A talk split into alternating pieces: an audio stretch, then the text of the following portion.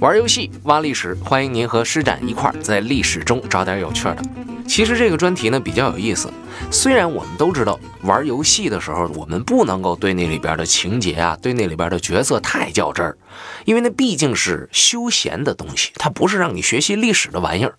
但是我们当喜欢一款游戏的时候，还是情不自禁的愿意对那款游戏进行一些些的研究。比方说，啊，今天我们要提到的这个人物，呃，在游戏里边呢，他有一名字叫杨戬。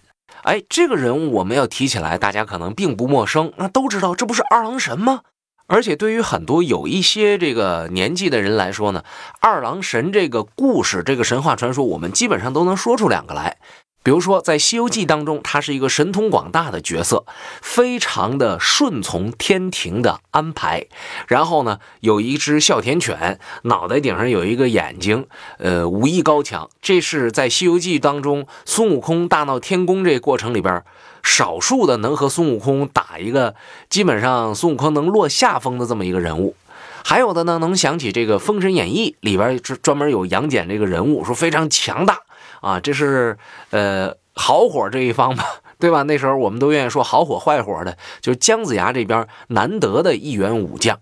那除此之外还能想出很多，可是仔细一想呢，我们又能想出一些二郎神杨戬不太对劲儿的地方。啊，不太正面的角色，比方说在《宝莲灯》当中，他就不是一个很光彩的人物。还有我们看到的那个若干部的电影作品里边，二郎神通常被塑造成那种不近人情，同时还非常狠毒或者是很孤傲啊，容易入魔道，被人们所利用，很耿直的这么一个汉子。唯一不变的就是这小子武艺高强，而且长得非常好。那么这么多的传说里边，二郎神有这么多不一样的角色，这个不奇怪。但关键是这些角色呢，这性格特点相差甚远，有的是好人，有的是坏人。这不禁让我们对二郎神这个角色产生了一定的好奇心。于是我们去搜索引擎上去查，一查，发现。自己好像从来不认识二郎神，因为什么呢？哎，我们随随便便打开百度，你会发现这个关于二郎神的介绍居然有 N 多种说法啊！不光说他是杨戬杨二郎，还有说个有个赵二郎，还有个李二郎。这要不是说脑瓜顶上有个眼睛的话，那我觉得武松武二郎他也能变成其中的一个传说，对不对？那么。到底我们所熟知的二郎神是谁？这个杨戬和之前我们说的那个李二郎、赵二郎之间又有什么样的关系呢？今天咱们就来挖一挖二郎神。其实啊，说起来，在民间信仰当中啊，这个二郎神根本也就不是一个人啊，他是谁呢？我也没法说得清楚。这里边啊，经历了太久太久的岁月。有人说，关于二郎神的崇拜，得有一千多年的历史了。那么这一千多年的历史，社会上的事儿啊，国家的事儿啊，包括人们说话的、念这个字儿的这个读音，都发生了非常多的变化。那么二郎神的形象难道不会变化吗？对不对？哎，说到这儿，熟悉我做节目套路的朋友可能就知道了哦。我明白施展这意思了，你可以不用再说了。你那意思就是二郎神，甭管是杨二郎、武二郎、什么赵二郎、李二郎，对吧？他是不同历史时期下产生的不同的形象，是不是这意思？我们跟您说，您真说对了。哎，不同的历史时期，二郎神虽然是二郎神，但是在这个二郎神这仨字的背后的人物不一样。那我们说到这儿的时候，是不是可以给这个节目下一个结论了？好了，二郎神不同历史时期不同的人，好比说这个公元前多少多少年，我们信的是李二郎啊；公元后多少多少年，我们信的是赵二郎。后来到现在，我们这个熟悉的故事是杨二郎，解释清楚了，对吧？哎。那我要接着想往下做这节目，有朋友说了：“嗨，施展，你不就是说为什么这个公元时候是这个，为什么那个时期又信那个，为什么到现在大家又觉得这个杨二郎有意思？不就想说这个吗？这节目没啥可听的。”好，今天咱们就反其道而行之，我要给大家讲的这个二郎神的这个形象的演变，不仅仅是。人们对谁是二郎神这件事儿发生的认知上的改变，而且我还要告诉给大家，在这些认知上的改变的背后，隐藏着一段中国古老的民间信仰当中对于外来的神话人物的包容和对抗的历史。既然我们要说这个二郎神的历史，咱们就得从头开始说。有多头呢？头到唐朝。为什么我们选择唐朝时期？因为在唐朝之前的文献里边没出现过二郎神这仨字儿，哎，更别提到底是姓甚，到底是名谁了啊。那么这个二郎神是啥意思？我们把它分开来说。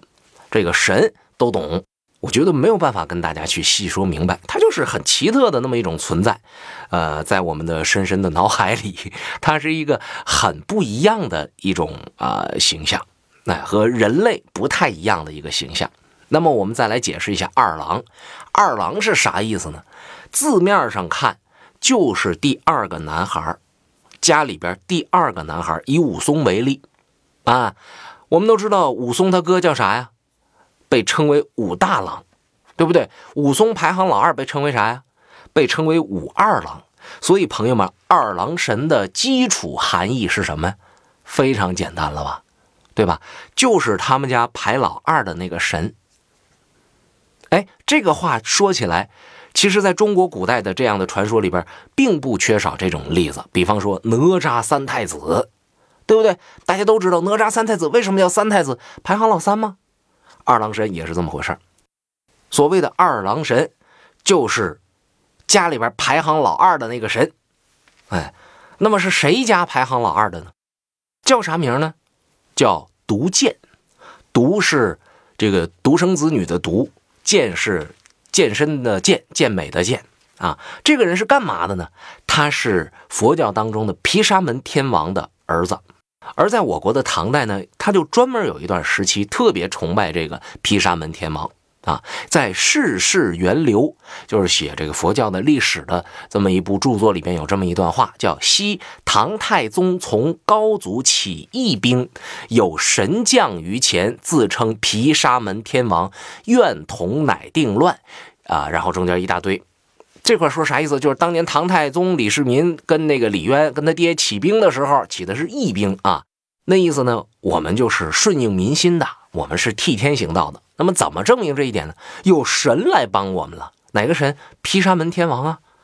哎，这是讲之前这块说，毗沙门天王在起兵的时候来了，说我愿意帮你去定乱。什么叫定乱呢？我们把这个乱世给它扶平，创建一个稳定的统一的国家。后来怎么着？即即位，召天下公府皆祀之。就是等到皇上即位了之后，嗯，这神厉害，帮助我们了，那么我们都来祭祀他吧。这是当年讲毗沙门天王的来历，而我们讲这二郎神，就是毗沙门天王的第二个儿子独剑。这个人很厉害啊，呃，他平时的任务呢，就是率领着天兵巡视，还有护卫他所掌管的这个国家的国界。所以呢，他基本上呢是一个战神。啊，战斗之神，这还有一个宗教上的记载。这个传说呢，记载在毗沙门仪轨，说是在唐朝天宝元年，也就是公元七百四十二年，呃，五国的兵为安西，二月一号有表请皇上派兵救援，但是。那皇上这个心里边也犯愁，说安西这个地方路太远了，我们救兵现在派出去，可能没等到呢，你这城就被攻破了啊！皇上很着急，跟那个门前转摸摸，一边转摸摸一边闹，一边这个叨叨说这怎么办？怎么办？怎么办？结果这个时候突然之间啊想到一点，哎，快去请毗沙门天王。听起来是不是非常像《西游记》里边那个玉皇大帝在藏在桌子底下？快去请如来佛祖，是不是非常像啊？对，就是因为我脑子里边也是这个，就拿这个现编的啊，啊，不是现编的，就拿这个这个感觉套进去的。哎，结果去请了。啊！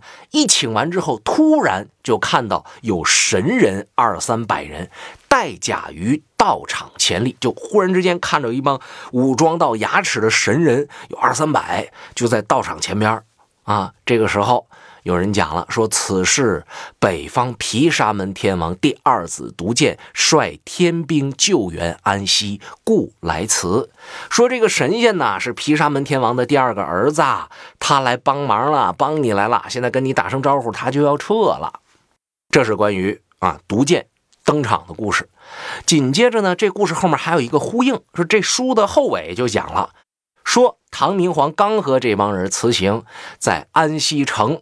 就云雾遮天，在云雾当中现出了一帮神人。这帮神人每一个人都穿着金甲，然后啊，大概得有三五百。更厉害的是什么呢？这些人每一个都高一丈。朋友们算一下啊，拿今天的这个尺来算，不用唐朝的那个尺来算了，一丈多少？三米三三。朋友们，你想一想，假如你去搞什么侵略，突然之间在对方的这个天空顶上出现这么一帮人，害不害怕？吓不吓人？吃不吃惊？意不意外？必须害怕呀！所以没等打呢，就撤兵了。哎，这个是讲的这个毒箭。啊，不战而屈人之兵，这个事儿放在宗教领域里边啊，有一个专属名词，叫什么呢？叫做神迹，啊，神仙的奇迹啊，或者叫神仙留下来的痕迹，就是这么一个意思。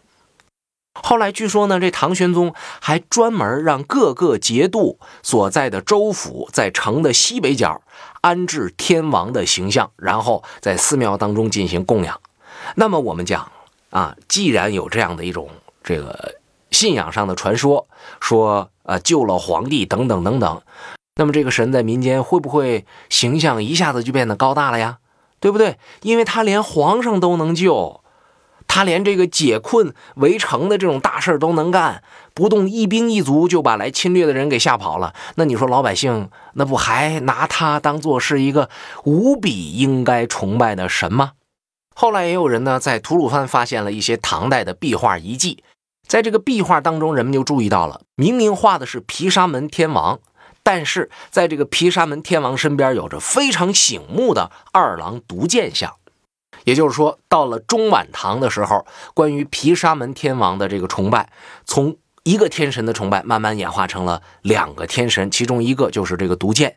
然后，同样是历史遗迹，考古发现给了我们一些指引，说五代时期寺庙里边就有供奉毒剑的这个神像了。那也就说明呢，关于这个毒剑这个神的崇拜，也就是最早期的二郎神一点零版本，在五代的时候至少就已经进庙了。啊，唐朝的时候呢，还只是传说和壁画。哎，这是我们讲的。最早期的这个二郎神的传说，其实说起来呢，不了解这段历史的朋友可能会觉得这是一个全新的知识啊！还原来这二郎神不光是杨戬，不光是脑瓜顶上有一那个，他还叫毒箭，是不是？哎，这挺有意思。我跟你说，有意思还在后面呢。根据佛典记载，这个毗沙门天王一共有五个童子，当然有的时候说不是他的儿子啊。有的说是随从，有的说是眷属，反正就是各种叫法吧。总而言之，他们很亲切。当然，这个我们不在旁边去揪那个去。我们重点要说他这五个童子，呃，老大呢叫禅尼支，老二叫毒剑，老四叫鸠巴罗，老五叫甘露。各位猜老三叫啥？能想得到吗？啊，记不记得我刚才说过？谁谁三太子啊？中国历史上最著名的这个神仙的称谓里边带个三字的是谁呀？就是那个哪吒呀。为什么在这里哪吒他不是李靖的儿子了呢？啊，这故事我们回头再讲，我们就先说现在。在佛典当中记载，哪吒排到第三位，人家就管他叫三太子，民间都叫三太子啊。那排行老二的叫啥呀？二郎神嘛。对不对？只不过那时候呢，还叫二郎，还没有这个神字这个说法。但是后来这个事情就发生了变化，什么变化了呢？二郎独剑，无论民间怎么崇拜，无论他在传说当中有多么的神通广大，你是三米三呢，还是六米六啊，我都不在乎。重点在于你是外来的神呐，外来的神，你到我们大唐的地界上也不是不行。因为不影响普通老百姓吃饭，可是有些人就因为二郎神的出现吃不上饭了。什么人呢？就是那些传统信仰的从业者们，啊，说直白一点，就是当年的道教徒，受不了了，玩呢？啊，佛教一入侵，夸夸出来那么多神，有一个两个也就行了呗，怎么还出来一个武将呢？二郎神干哈的呀？我们怎么不认识他呢？受不了，不行，我们也得弄一个二郎神出来呀，要不然我们活什么呀？我们吃什么呀？于是就出现了二郎神的二点零版赵二郎。那么这个赵二郎又是谁呀？这个神仙叫赵玉啊。关于他的故事呢，在五代时期确实有很多。呃，今天能够留下来的这个记录呢，有二郎神醉射锁魔镜啊，二郎神锁齐天大圣和二郎神以及贯口二郎斩剑角，这都是呃民间的这么一些传说总结出汇总下来的段子。说宋朝有一个人啊。写了一本叫《龙城录》的作品，这个作品呢署名是唐代的柳宗元写的，但后来有人考证说这是假的，这是宋朝人写的。在这个《龙城录》里边就讲了关于民间的。传说当中，这个赵玉这个人，也就是我们今天所讲这个赵二郎、二郎神的二点零版本的他的一个比较详尽的故事。后来呢，凡是涉猎到关于赵二郎的故事，大多都从这里边来。再过了一段时间呢，又有一本神书叫做《三教源流搜神大全》，把那个角色就咵就给提出来了，跟那百科全书一样，就把这个赵二郎的形象写的特别特别的详细，特别特别的丰满。一点零的二郎神能救皇上的围，二点零的二郎神下潭水里边捉一个蛟，谁更厉害呀？啊，我们今天一判断，肯定是一点零的呀，对不对？但是在现实生活当中，二点零的这个神更受民众欢迎啊，更得到大家的认同。为什么呢？这里边有很多的因素了。首先，赵二郎呢，字仲明在青城山学道，他师傅姓李。说这个人本来是一个人，他是隋朝末年的嘉州太守，他是因为天下大乱，哎，弃官隐去，不知所踪的这么一个人。我明明可以当官但是我不当了，天下太乱。我觉得这个事儿和我想要为民呃造福的这个抱负完全不搭，我个人价值实现不了，我消失吧。是这么一个高手，高人。他不会为人世间的权和钱所动。后来怎么又出现了呢？说是这个民间有这个水患，水患是因为有这么一条蛟龙啊闹事儿，所以他出来为了为民除害，就率领着甲士千人，还有这个划船的一万人，就跑到这江边然后敲鼓吹号，然后声震天地。这赵二郎呢？哎，就等着那个蛟要出来的时候，他就下去和那蛟单挑去。要知道他可是个凡人呐，而且太守啊，朋友们，这并不是特别强的官员，不是说武力很猛的官啊。哎，但是这蛟出来，这大哥就自己拎着刀，扑通就跳到里边去了。别人都以为是自杀呢，其实真不是。没多长时间，这江水尽红，然后石岸半崩，吼声如雷。只见江水之中。这个赵玉就站起来了啊，右手提拉着刀，左手提拉着这个蛟的脑袋，啊，就咔咔咔就走出来。大家都觉得这是神呐，这哪是人呐？周人顶戴，大家都跪在地上啊，给他磕头啊，就传颂他说这这根本就不是人能干的事儿，你绝对就是个神。这故事一出来，老百姓立马就服了。你看他那里边各种特质，都十分适合老百姓对那种伟大形象的想象。首先有能力，然后不为金钱所动，然后又是有背景啊，有师傅的，在山里边学的，这练过的，然后还还这个年轻啊，又有英雄气概呀。他和之前的那个二郎神一点零那个遥不可及，虽然辉煌，但是和我们生活毛关系没有的形象。显出了一个呃庙堂之上的泥塑与在民间传说，好像能够帮助到我们这些穷苦百姓在乱世之中寻求或保存一些希望的这么一个神的形象。那么，朋友们，你说二点零版的二郎神和一点零版的二郎神，假如您作为当时的老百姓，您会更喜欢哪个呢？当然是。升级版的二点零了。不过回头话来说呢，二点零这个形象被塑造也是针对一点零的弱点来写的。咱们得说，人家这个形象创造的非常非常的成功。好了，好了，这位赵二郎就这样崭露头角。但是接下来呢，民间传说开始融合，开始转变，地方上做工作的人开始多起来了，就把毒箭的活全都安在了赵二郎的身上。哎，毒箭不是这个传说，因为跟随着他们老大啊，毗沙门天王。被唐太宗封了一个赵天下功夫皆四之吗？哎，到了赵玉这儿改成太宗封为神勇大将军，后来又传说是唐明皇加封为赤城王，目的就是告诉给老百姓，不光你喜欢，唐朝皇帝也喜欢。究竟唐朝皇帝喜不喜欢，谁知道啊？那都死好些年了。我说他喜欢，他就喜欢，对不对？他就是这样来的。针对老版本的二郎神，一点一点的营造一个新的二郎神的形象，而且要把这个新的二郎神的形象牢牢的扎在道教的这个神话体系里。好，我们讲完了二点零版本的，可是还没有说到咱们杨戬那个版本呢。杨戬到底是几点零的呀？啊，呃，杨戬的故事又是怎么出现呢？又是怎么演变的呢？咱不着急，下一节接着讲。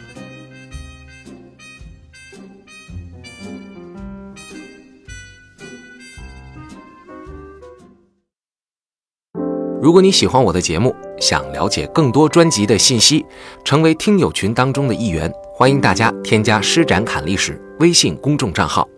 请在微信添加朋友一栏搜索汉字“施展侃历史”，诗情画意的诗，大展宏图的展，调侃的侃，历史课的历史。我在这儿等你。